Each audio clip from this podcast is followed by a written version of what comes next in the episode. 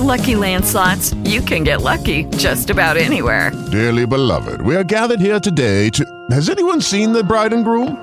Sorry, sorry, we're here. We were getting lucky in the limo and we lost track of time. No, Lucky Land Casino, with cash prizes that add up quicker than a guest registry. In that case, I pronounce you lucky. Play for free at LuckyLandSlots.com. Daily bonuses are waiting. No purchase necessary. Void where prohibited by law. 18 plus. Terms and conditions apply. See website for details. Hey guys, it is Ryan. I'm not sure if you know this about me, but I'm a bit of a fun fanatic when I can. I like to work, but I like fun too. It's a thing. And now the truth is out there. I can tell you about my favorite place to have fun. Chumba Casino. They have hundreds of social casino style games to choose from with new games released each week. You can play for free anytime, anywhere and each day brings a new chance to collect daily bonuses. So join me in the fun. Sign up now at ChumbaCasino.com. No purchase necessary. VGW. Void prohibited by law. See terms and conditions. 18 plus.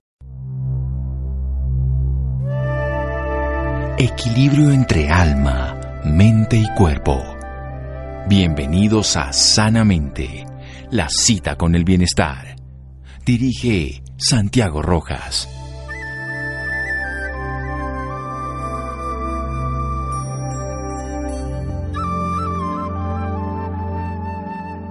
El buen médico trata la enfermedad, el gran médico trata al paciente que tiene dicha enfermedad. William Osler. Buenas noches, estamos en Sanamente de Caracol Radio, su programa de salud, de toma de conciencia.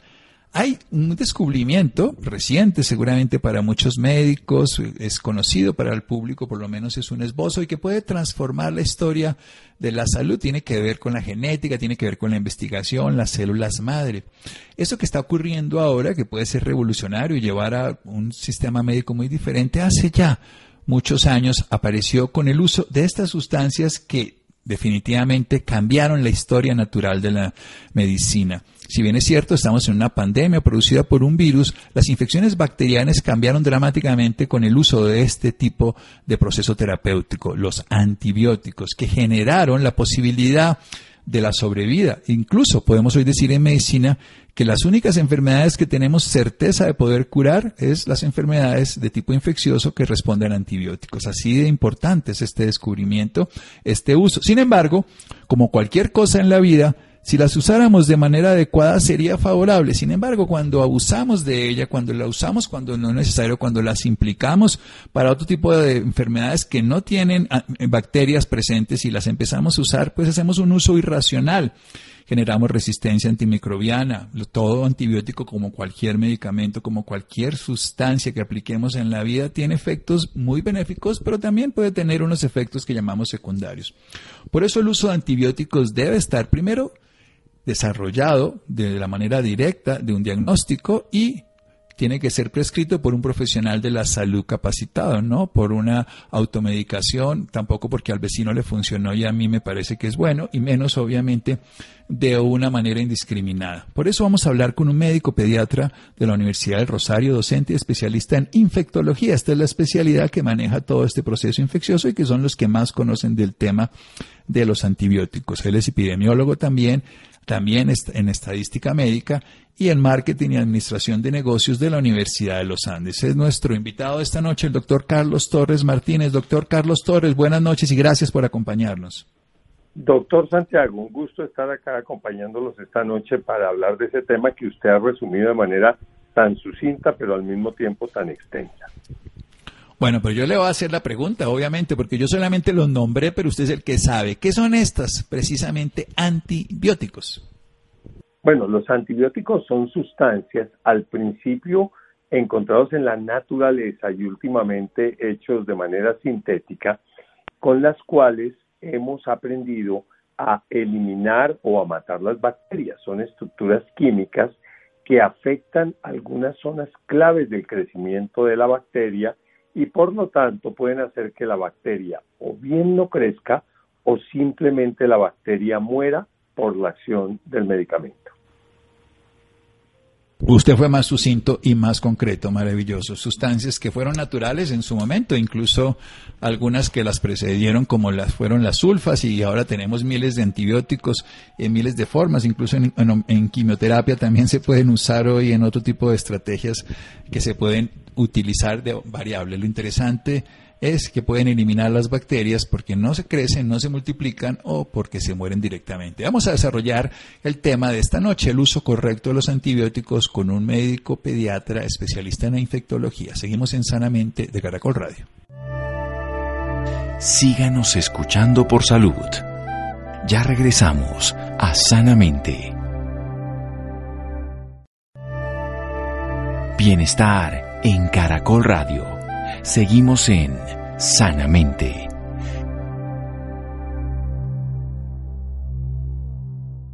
Seguimos en Sanamente de Caracol Radio. Es un gusto tener al doctor Carlos Torres Martínez, médico pediatra de la Universidad del Rosario, docente y especialista en infectología pediátrica, epidemiología, estadística médica y marketing y administración de negocios de la Universidad de los Andes. Nos está hablando de estas sustancias que inicialmente eran de origen natural, luego artificial, que son simplemente químicos, que pueden eliminar bacterias por su acción directa sobre su crecimiento, desarrollo, mitosis, división, o también porque producen específicamente, son bacterias bactericidas, o sea, pueden permitir una acción directa rompiendo la cápsula, en fin, depende de lo que sea, y mueren los antibióticos. Cuéntenos un poco más de estos antibióticos para que empezamos a entender sus beneficios, pero también la responsabilidad y las precauciones, doctor Torres. Continúe. Los antibióticos son medicamentos maravillosos porque cambiaron la historia de la medicina. O sea, no hace muchos años la gente moría de infecciones como una infección en una pierna, se llamaba erisipela, porque simplemente tuvo una cortadura y en cuestión de tres, cuatro cinco días esa infección mataba a la persona. O hacían una amigdalitis acompañada de un brote de enfermedad llamada escarlatina, eso dañaba el corazón, el riñón y el niño moría. Eso era muy temible y eso pasaba en el siglo XX. Los primeros antibióticos se empezaron a usar un poquito antes de la, del final de la Segunda Guerra Mundial. De forma que en la Primera Guerra Mundial se calcula que murieron más personas o más soldados por las infecciones generadas en la trinchera que por la eh, eh, que por la infección eh, o que por la que por la guerra, que por las balas, que por la misma guerra y pasó en la Segunda Guerra Mundial en buena parte. Ahí se desarrolló la penicilina que había sido encontrada totalmente de una manera al azar por Fleming en el St. Mary's Hospital y luego y luego ya ese antibiótico servía para todas las heridas de la guerra ya pero ya cinco años después de la guerra en el 50 la penicilina ya no servía para esas lesiones servía para otras este resumen inicial es para decir que los antibióticos van en continua evolución pero igual que en la pandemia actual que nos enfrentamos a un virus que es una cosa diferente el enemigo no se queda quieto y el enemigo aprende a sobrevivir porque las bacterias están para vivir en el mundo como estamos nosotros. O sea, nosotros no, que, no podemos pretender ser los únicos seres del mundo porque, entre otras cosas, nuestro cuerpo está lleno de bacterias amigas, que seguramente mil veces en este programa han hablado, que son las que hacen que seamos como somos y que cuidarlas van a hacer que tengamos una vida muy sana y muy productiva. Entonces, por eso, el usar antibióticos eh, de manera inadecuada hará que matemos nuestras propias bacterias y que queden solo vivas las malas que han adquirido mecanismos de resistencia, para las cuales a su vez también desarrollamos más antibióticos, pero ellas a su vez y más rápidamente que nosotros adquieren otro mecanismo y se vuelve un cuento de nunca acabar. Así que lo que tenemos que hacer es seguirlos cuidando, usarlos solo cuando están indicados. El doctor puede ayudar mucho para eso y nuestro trabajo con nuestros colegas es importante para educarlos, pero por favor, para la gente, no se automedique antibióticos nunca, subrayado tres veces, nunca lo haga. Bien, no se automedique nunca, nunca, nunca, para decirlo las tres veces subrayado. Y esto es esencial, miren lo, lo, bonito de la historia. En un momento fueron absolutamente útiles porque no había resistencia bacteriana, pero las bacterias, como todos, todos los organismos vivos, quieren vivir. Hay, hay, dos funciones biológicas de todas las células, dicen de manera muy sencilla todas las teorías evolucionistas y es muy sencillo. Uno, sobrevivir, la otra, perpetuarse. Cuando no se perpetúan, se reproducen. Cuando el medio es hostil, mutan, cambian, eso hace el cáncer, las células tumorales se modifican, eso hacen las bacterias, eso hacen los organismos. Nosotros Antes nos adaptábamos al entorno, ahora adaptamos el entorno a nosotros. Pues las bacterias hicieron lo mismo. ¿Qué significa el uso irracional e inadecuado de los antibióticos que usted nos refiere? Primero que nunca nos automediquemos, nunca, nunca, nunca. Bueno, se refiere a que, por ejemplo, hagamos un diagnóstico de una enfermedad que se mejore con antibióticos. Les voy a poner ejemplos. Esos sapitos que salen en la boca, afticas, le dicen otros, eso jamás requiere antibióticos. Una amigdalitis, placas en la garganta, si se acompaña de gripa, si no tiene fiebre, si el paciente tiene además, eh, digamos, tos u otros moquitos, eso no necesita antibiótico de ninguna forma, así se vean placas en la, en la faringe.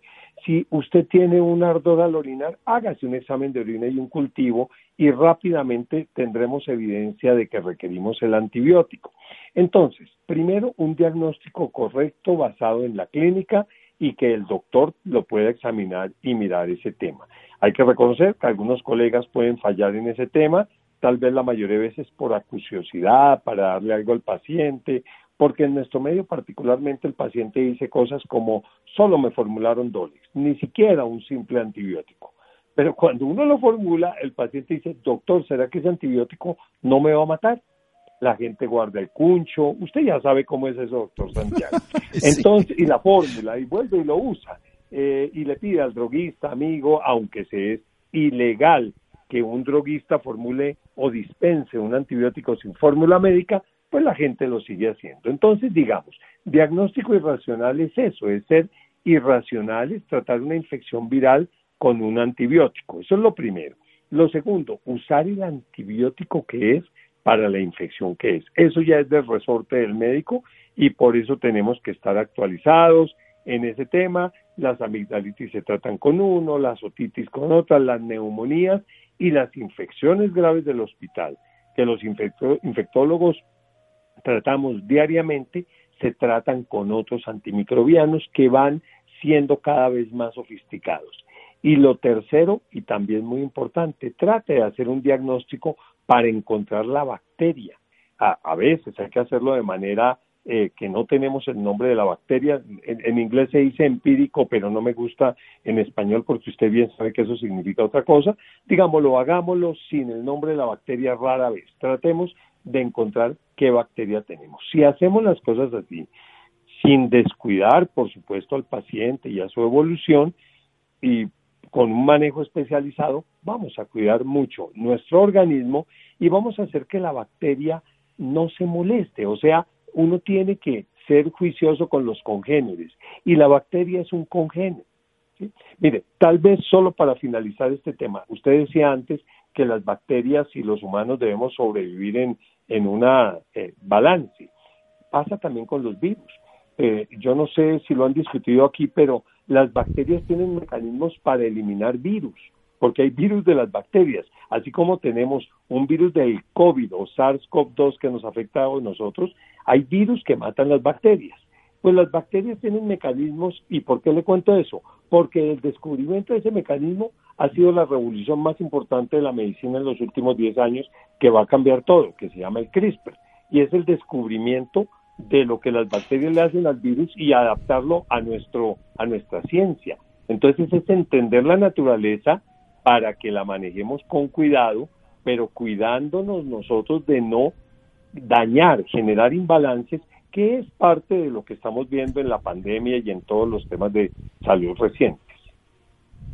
Sí, excelente lo que nos está contando, porque así como las vacunas han revolucionado en este momento la prevención, recordemos que la vacuna no es un tratamiento, también este modelo de identificar cómo estos organismos se defienden nos va a ayudar a que nos defendamos de esa precisamente microorganismos que no hemos podido, no tenemos tratamientos específicos ni útiles contra los virus. Vamos a hacer un pequeño corte y desarrollamos unas ideas en un momento después con el doctor Carlos Torres Martínez en Sanamente de Caracol Radio.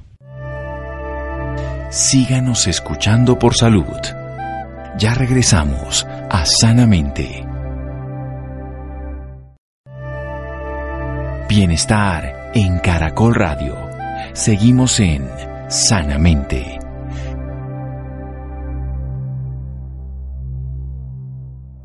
Seguimos en Sanamente de Caracol Radio con un médico pediatra Universidad del Rosario, docente y especialista en infectología. Nos está hablando de los antimicrobianos o antibióticos que cambiaron la historia de la medicina. Nos hablaba de que la erisipela o que enfermedades en la piel o enfermedades como la escarlatina, que también puede afectar órganos internos como los riñones, generaban hace muchos años muertes en pocos días en los niños pero que después de la Primera Guerra Mundial y hacia la Segunda Guerra Mundial, muchas personas en la Primera Guerra Mundial se murieron básicamente por infecciones de estar guardados en zonas pues contaminadas en lo que serían las trincheras, pero que el uso de los antibióticos en la segunda disminuyó eso y en la primera se murieron más por infecciones que por la misma guerra. Que también es importante entender que el uso de los antibióticos tiene sus ventajas maravillosas, pero las desventajas. Uno, ataca nuestra microbiota, el 90% de las células que hay en nuestro cuerpo no son células nuestras, quiero decir, son bacterias y son buenas y son indispensables, son campesinos. El hecho que haya, digamos, los fascinerosos, cuatreros, maleantes en los seres humanos no quiere que la mayoría sean malos, la mayoría son buenos y así pasa exactamente dentro de nuestro ecosistema biológico en nuestro organismo. Por eso hay que hacer algo fundamental, no automedicarse nunca, nunca, nunca, nos lo dice tres veces nuestro invitado, el doctor Carlos, pero sobre todo hacer un diagnóstico correcto, diferenciar de muchos procesos que aunque sean infecciosos no son bacterianos y las bacterias y los virus son diferentes y los antibiogramos que tenemos antimicrobianos no sirven para los virus. Entonces un diagnóstico como esas afticas, esos sapitos en la boca y generalmente esas gripitas, aunque haya placas en la garganta, pues no requieren antibióticos. Tampoco tenemos que hacer usar antibióticos de manera así como regadera para todo sin saber específicamente para qué es y hacer lo que se llama antibiograma o por lo menos en el cultivo para poder saber específicamente de la bacteria. Hablemos un poco por qué ha sido la dificultad con los virus, ya que usted lo nombró y estamos en una pandemia viral tan reconocida. Para, para encontrar antivirales ha sido más complicado porque los virus se integran a las células de los humanos y las ponen a trabajar para ellas, cosas que, cosa que la bacteria usualmente no hace. Entonces, de pronto ahora que la gente está más eh, familiarizada con temas como el RNA o el ARN o el DNA, esos tipos de materiales genéticos los tiene el virus y le gusta o puede, tiene la capacidad de involucrarse o integrarse a los ácidos nucleicos nuestros y poner a las células a trabajar. O sea, como que pone todo el armamentario y las herramientas que tenemos y trabajamos para el virus. Y además se multiplican en forma ingente y eh, muy eh, potencial, de forma que podemos tener una invasión viral muy rápidamente. Entonces sí, sí hay, sí hay células, sí hay sustancias que maten los virus, pero con frecuencia tienen más efectos secundarios que los eh, antibióticos, porque muchas de ellas también afectan mecanismos básicos nuestros por la misma razón que les he contado.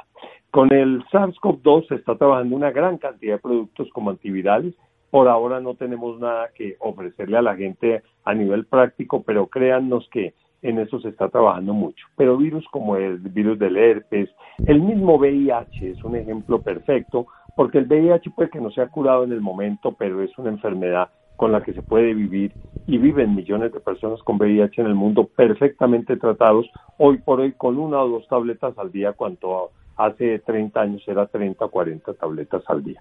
Así que los y se morían. y se morían al final. En este caso, digamos, al final no podemos decir que se mueren y seguimos trabajando en encontrar una cura y una vacuna efectiva. Pero digamos que los antivirales van un poco atrás que los antibióticos, pero también hay grandes problemas. Bueno, yo le quiero preguntar, usted lo nombró y yo no voy a quedarme callado.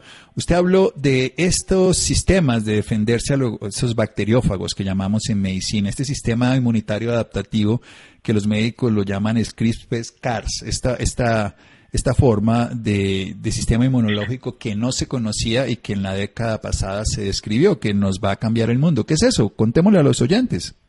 Bueno, voy a intentar hacerlo, es un tema que no es tan fácil, pero pongámoslo de esta forma. La bacteria, igual que nosotros, pongamos, seamos nosotros las bacterias hoy, tenemos virus que nos atacan. Entonces la bacteria tiene una especie de sistema inmune claramente mucho más rudimentario que el nuestro, en el cual copia también o identifica el sitio del ácido nucleico de ese virus que eventualmente eh, lo infectó para que en un posterior encuentro haga una especie de vacuna contra el virus. Eso es impresionantemente ingenioso de la naturaleza. Eh, bueno, se lo inventó la naturaleza, ¿no? O en quien creamos, pero es una cosa increíble. El descubrimiento de eso que se hizo por un investigador español como en los 90 se fue desarrollando poco a poco y eh, lo que se ha logrado entender es que así como la bacteria puede hacer eso, corta con una tijerita ese pedacito de ácido nucleico, nosotros podemos usar eso eh, CRISPR es una traducción casi intraducible. En palabras, no lo digamos acá porque nos confundimos todos. Endonucleasa. sí, eso es una endonucleasa asociada a una enzima. a mí esos temas que me gustan y soy chismoso que me los aprendo también, pero porque no tengo nada más que hacer. Es una maravilla. Se llama, CRISPR se llama repetición palindrómica interespaciada, bueno, una cantidad de cosas así. Y el Cas que usted nombró son las enzimas que pueden cortar. Resumen para nuestros oyentes nosotros identificamos, entonces al tomar ese, ese sistema de las bacterias para nosotros, podemos hacer avances en diagnóstico, o sea, los diagnósticos, por ejemplo, con esta técnica de en, diagnóstico eh, de, de, COVID o de otras infecciones virales, pueden hacer que una PCR de dos días se vuelva una cosa de tres o cuatro horas o menos, y ya se está haciendo. En tratamiento, claro que sí, también en vacunas, o sea, los avances son portentosos. Tanto así que determinó que dos de las investigadoras más notables del tema recibieran el premio Nobel en el 2019, el año antepasado. Entonces, digamos que ese es ese sistema tan interesante que del cual eh, todos hablamos en medicina ahora. Sí, claro, porque además eh, estamos aprendiendo. Entre otras cosas, yo creo que la, la, parte más importante de una célula, independientemente del código genético, es una mitocondria. Y la mitocondria es una bacteria que hace por la teoría endosimbiótica, o sea, nosotros no teníamos cómo producir energía y la incorporamos hace unos milloncitos de años. O sea que seguimos en ese mundo microscópico aprendiendo de ellos y viviendo gracias a ellos. Y mire que esta pequeña molécula de la vida, estos pequeños organismos unicelulares o que ni siquiera está vivo, que es el virus, nos están cambiando completamente el planeta. ¿Cuánto del código genético tenemos nosotros de los virus? Porque también han sido importantes para nosotros, no solo son malos como los vemos ahora. Así es. No, no, de ninguna forma. Hay unos malos, como usted dice, unos cuatreros malos que para eso tenemos vacunas y antimicrobianos, pero buena parte de nuestro código genético proviene de allí, nuestra evolución sigue adaptándose a estas relaciones simbióticas que debemos tener con otros microorganismos. Sí, esa simbiosis en la que compartimos. Yo quiero que nos hable un poquito precisamente de qué pasa durante diferentes etapas de la vida, en los bebés, en la dentición, porque esos también son problemas de los antibióticos si no sabemos usarlos adecuadamente. Hablemos también en el embarazo si no son los adecuados. Contémosle a las personas por qué ese uso indiscriminado y común, y más ahora en el SARS-CoV-2 que la gente tiene, no sé cómo llamar, en, esas mezclas eh, caseritas con antibióticos de una vez incorporados, ¿qué tanto sirven? Es que es muy importante lo que usted plantea. Antes de eso, quiero decirles a todos que la resistencia antimicrobiana, que así es que llamamos este problema, es uno de los 10 problemas más importantes de salud pública y amenazas que tiene o que está enfrentando la humanidad. Y no se salgan solo de eso. Cuando la gente habla de estas reuniones de estrategas del mundo, líderes del mundo en Davos, Suiza y en otras partes, ellos han desarrollado unas objetivos que se llaman objetivos de desarrollo sostenible del mundo, del que todo político y hacedor de salud de, políticas públicas habla. Eh, la resistencia antimicrobiana es una de las amenazas más grandes contra los objetivos de desarrollo sostenibles de la humanidad. O sea, esto no es un tema en particular de una persona que decidió tomarse un antibiótico mal y que le dio diarrea o algo, sino es un tema mundial. Nuestros hospitales viven llenos de pacientes con resistencia antimicrobiana y la gente puede morir por eso, las muertes son muy grandes por esa condición. Entonces el uso o mal hecho o el la sobreutilización son los principales With lucky landslots, you can get lucky just about anywhere. Dearly beloved, we are gathered here today to Has anyone seen the bride and groom? Sorry, sorry, we're here. We were getting lucky in the limo and we lost track of time. No, Lucky Land Casino, with cash prizes that add up quicker than a guest registry. in that case, I pronounce you lucky. Play for free at LuckyLandSlots.com. Daily bonuses are waiting. No purchase necessary. Void were prohibited by law. 18 plus. Terms and conditions apply. See website for details. Causantes o factores que creen resistencia a los antimicrobianos. Entonces, hablaba usted de las resistencias. Bueno, digamos que usar mal un antibiótico sin necesidad plantea que el niño o el adulto puede hacer primero un cambio en la flora bacteriana del, de, del intestino y hacer diarreas. Los antibióticos hacen diarreas entre el 5 y el 80% de los antibióticos. Muchas veces ese antibiótico que se tomó sin necesidad genera una enfermedad que sí se vuelve importante, que es la enfermedad diarreica aguda que puede terminar en la muerte de algunos pacientes, no por diarrea, sino porque crecen bacterias que son imposibles o dificilísimas de tratar. Ese es uno. Lo de los dientes, bueno, tal vez aquí hay mucho mito también en que si uno le dio el antibiótico a un paciente, por eso le salieron los dientes malos o el esmalte dental dañado. Sí, algunos antibióticos que se usaban antes llamadas tetraciclinas, que hoy por hoy no se usan en niños, pues producían eso, pero en realidad la causa usualmente no es esa. Pero, por ejemplo, el uso de antimicrobianos indiscriminado en el primer año de vida puede generar obesidad en los niños y eso se sabe bien por lo que usted habló previamente de la microbiota y otras alteraciones incluso de comportamiento asociadas a eso. O sea, no hay que matar a la gente que nos quiere, que es nuestra flora bacteriana. Ahora, un antibiótico bien utilizado, para que no quede esto como una historia de terror de los antibióticos, salva vidas o sea, hace que una persona que hoy estaba muriéndose mañana haya sobrevivido.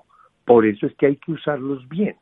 Pero también hay infecciones de la casa, de todos los días, una infección de la piel severa. Los antibióticos nos mejoran al paciente en dos, tres, cuatro días. Pero entonces, ya lo importante de nuevo acá es la gente dice, ¿y yo qué hago? Pues no se autoformule. Usted plantea el tema del SARS-CoV-2 o COVID por favor, eso yo lo llamaría los matrimonios, ¿no? Los matrimonios es la unión de drogas. Y entonces esto hoy por hoy es eh, moringa más acitromicina más eh, eh, dexametasona más colchicina más y entonces la gente le dice a uno venga mi papá está en la casa muy enfermo de coronavirus, pero ya fue un doctor experto en esto, le está poniendo como siete medicamentos, ya hay uno sabe que la cosa no va bien. Y más de uno de esos pacientes ha llegado a la clínica tan mal que ha fallecido porque no lo están haciendo bien. Y los otros no lo necesitaban. Los antibióticos no se necesitan en el COVID. ¿Cuándo se usan? Cuando hay una infección pulmonar, una neumonía que no es por COVID, sino bacteriana. Y es más tardía. ¿Cómo, y, cómo es, se no, creo que es, diagnostica? y es más ¿El tardía, digo, quiero decir, no, no es empezando Más la- la- tardía. Correcto, sí señor, así es.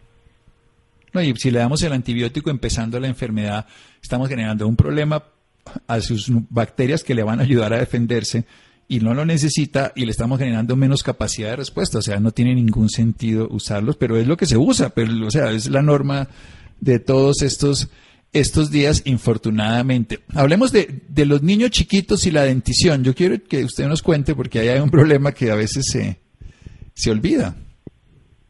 Sí, bueno, en cuanto a que a la relación con antibióticos, Sí, que hay unos antibióticos que pueden alterar los dientes, manchar, que Sí. se siguen usando, que se usan incluso ahorita. sí, pero digamos que en la práctica, digamos ya de un pediatra es rarísimo. Ah, no, no, no, me refiero a automedicación. No, no, los pediatras Sí, no lo sí, acuerdo. ningún médico Sí. lo haría. Hay unos antibióticos que se llaman tetraciclinas, que por los 60 fueron antibióticos muy, muy poderosos. Actualmente se le está encontrando algunos usos muy buenos, pero que están contraindicados en menores de 14 años.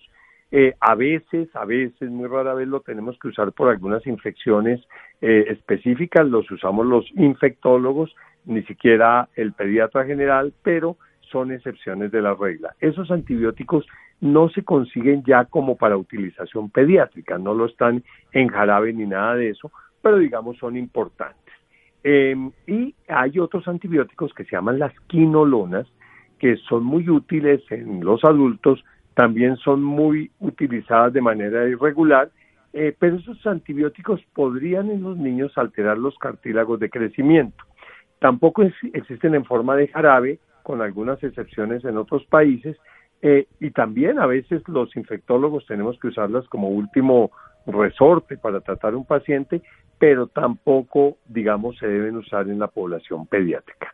Ya el antibiótico normal, amoxicilinas, eh, ampicilinas, penicilinas, cefalosporinas, en general no tienen ningún impacto malo sobre la dentición.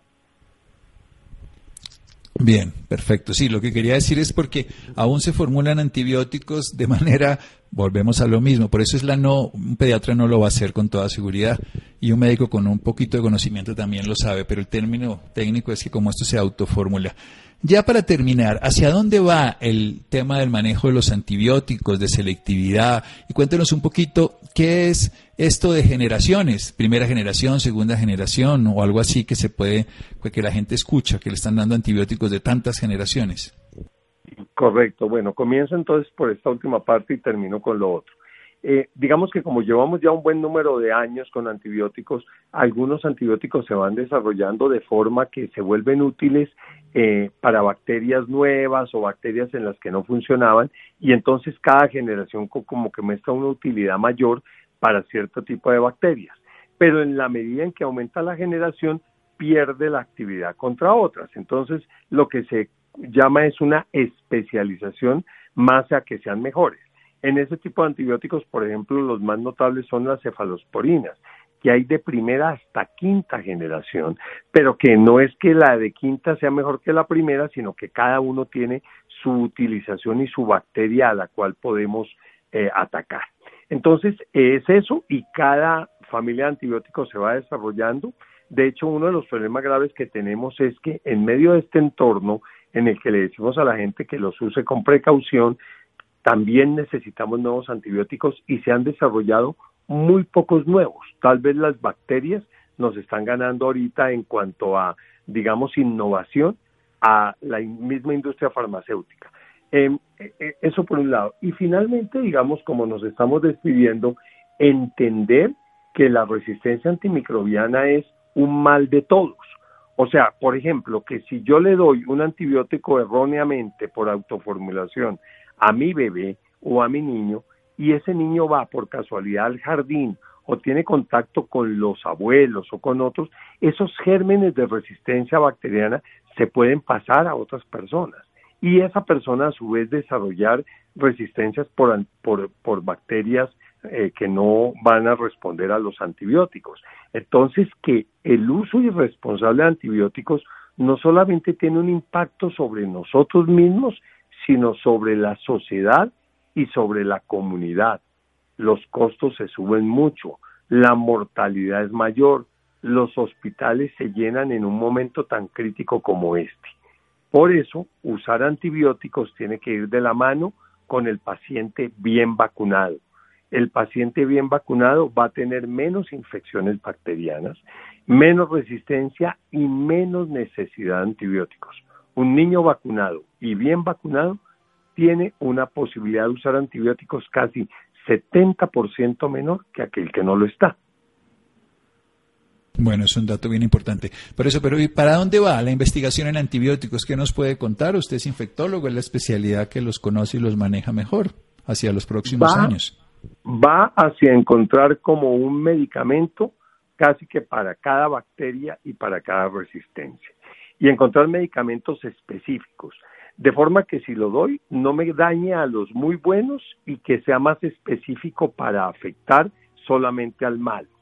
También con formas novedosas de aplicación, ya no tener que tomárselo o inyectarlo, sino ponerlo, y usted ya lo sabe bien, en el ojo cuando el paciente lo necesite, en la articulación cuando lo necesite, o asociado a unas partículas que hagan que el antibiótico solo vaya al sitio donde uno lo requiere.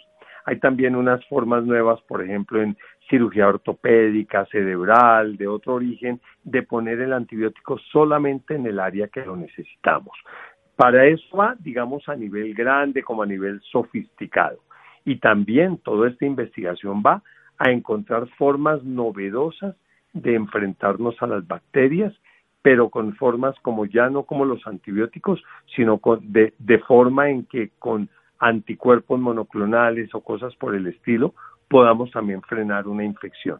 Todo eso está avanzando mucho y de hecho los progresos son apabullantes.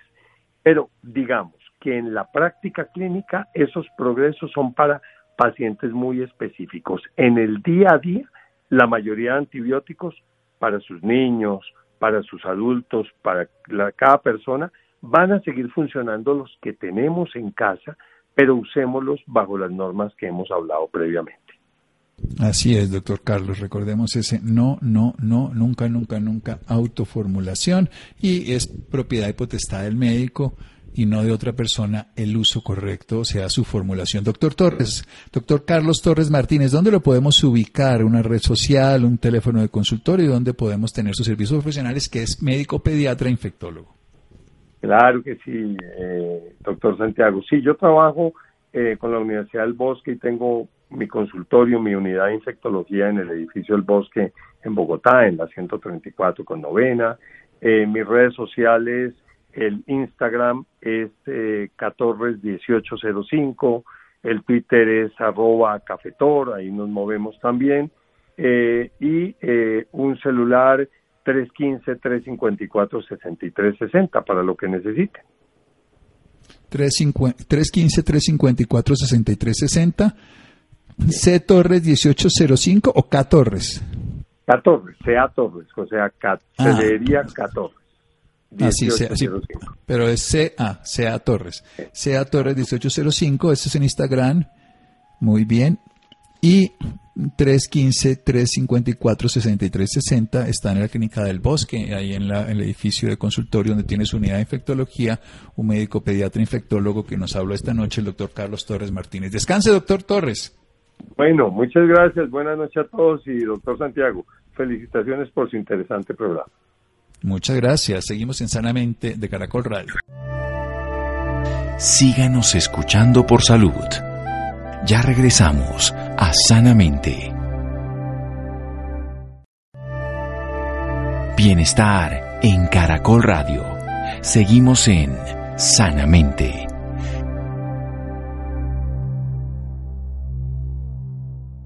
Seguimos en Sanamente de Caracol Radio. Los interesados en nuestro invitado anterior, Carlos Torres Martínez, un número celular 315-354-6360, 315-354-6360 y en Instagram CA Torres 1805 lo pueden encontrar.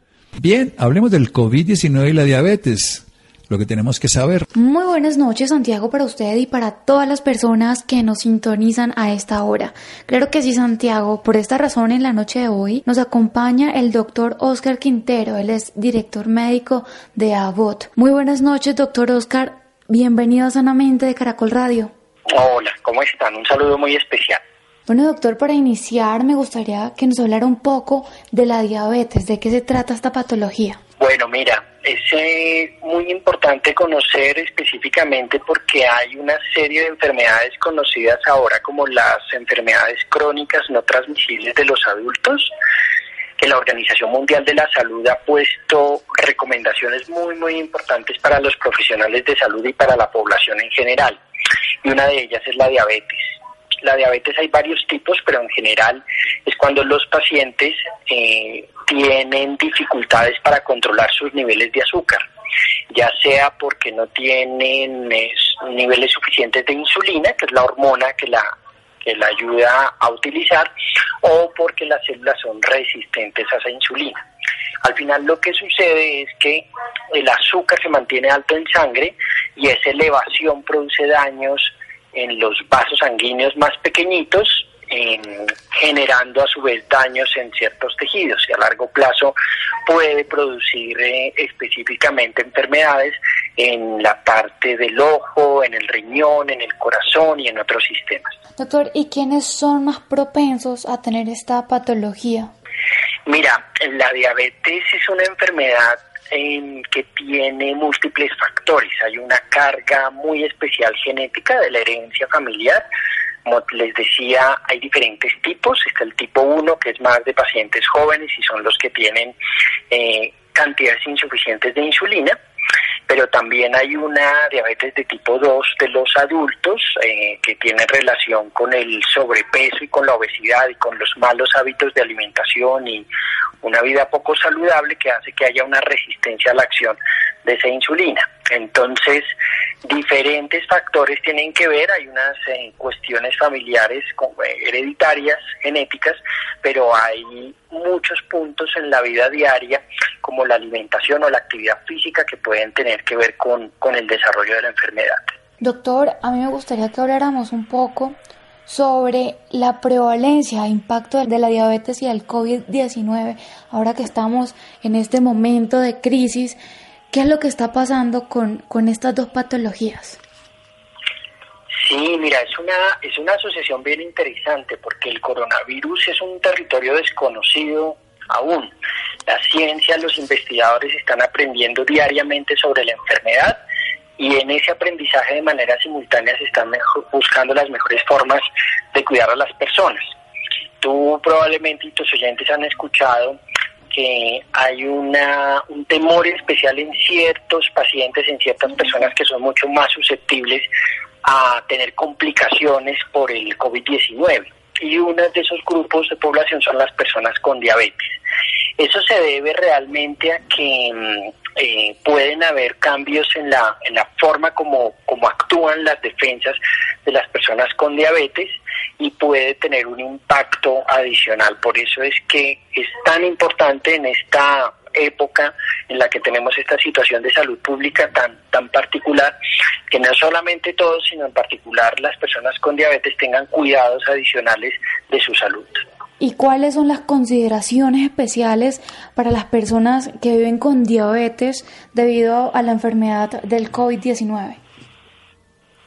Mira, mm, digamos que esta evolución eh, se ha venido cambiando casi que día a día, pero se estima que entre el 10 y el 20% de los pacientes hospitalizados por COVID-19 también son diabéticos y además en estos pacientes se ha observado que pueden tener azúcar alta en la sangre, complicaciones o descompensaciones por esa hiperglucemia, como se conoce técnicamente. Entonces es muy importante eh, controlar continuamente los niveles de glucosa. Hay diferentes herramientas para, para eso. Las personas que viven con diabetes pueden acceder a tecnologías distintas para saber cómo durante un tiempo determinado es el rango de, sus, de su azúcar en la sangre y además de eso estar en permanente contacto, comunicación con sus médicos, con su equipo de nutrición tratante para ese, para ese monitoreo.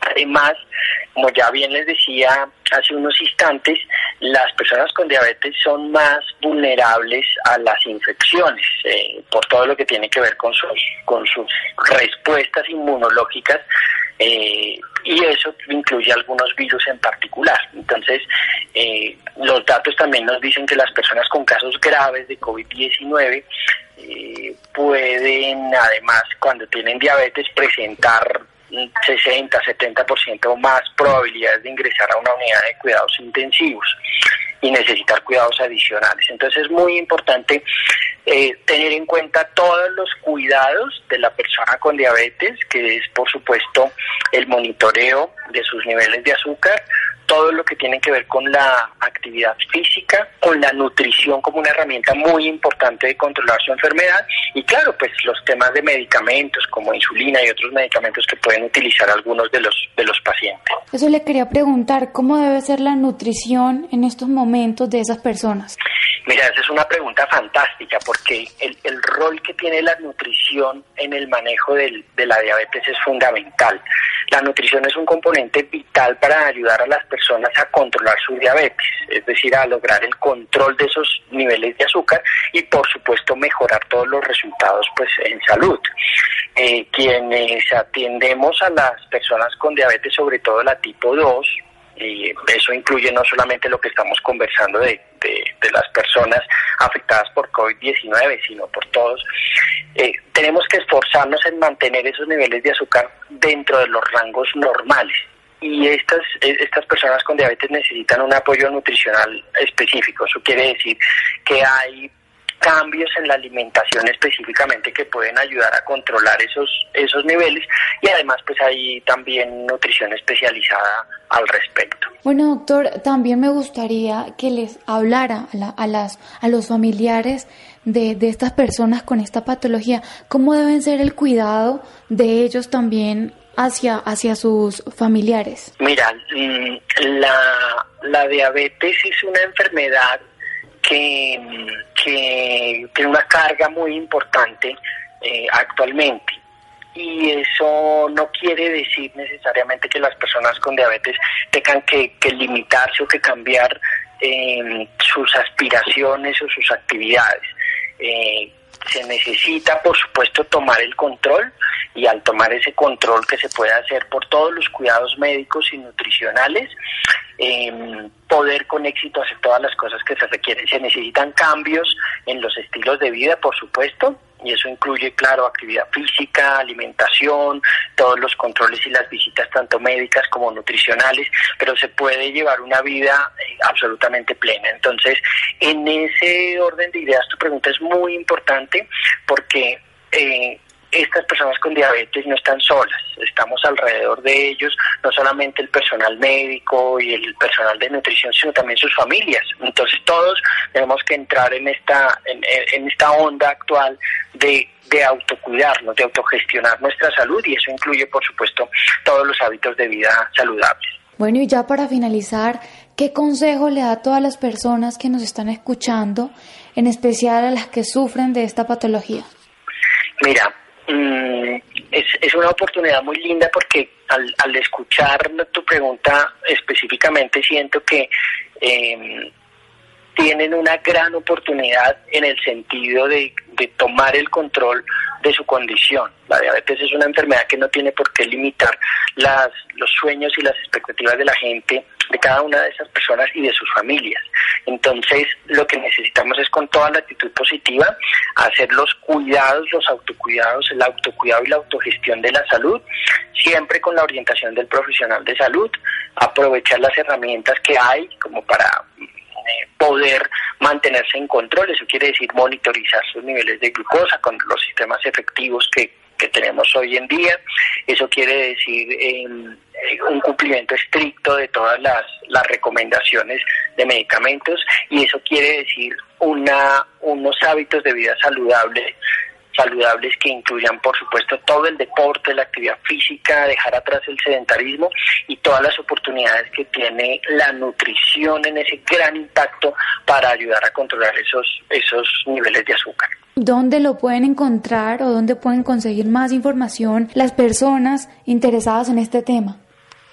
Claro, mira, no, no duden por favor en consultar con sus médicos y con sus nutricionistas, las sociedades científicas en Colombia, la Asociación Colombiana de Diabetes, la Asociación Colombiana de Endocrinología, para los niños, por ejemplo, y sus familias también están el Colegio Colombiano de Gastroenterología, Patología y Nutrición Pediátrica, y ustedes van a encontrar diferentes recursos en los cuales pueden aprender mucho más sobre la condición y sobre cómo tomar el control.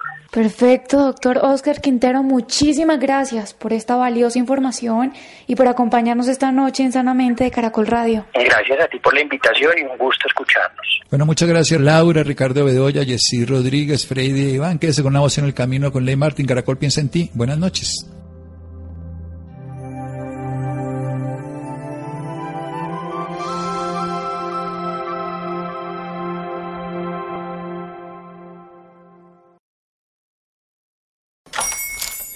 Hola, buenos días, mi pana. Buenos días, bienvenido a Sherwin Williams. ¡Ey! ¿Qué onda, compadre? ¿Qué onda? Ya tengo lista la pintura que ordenaste en el ProPlus app. Con más de 6.000 representantes en nuestras tiendas listos para atenderte en tu idioma y beneficios para contratistas que encontrarás en aliadopro.com. En Sherwin Williams somos el aliado del PRO.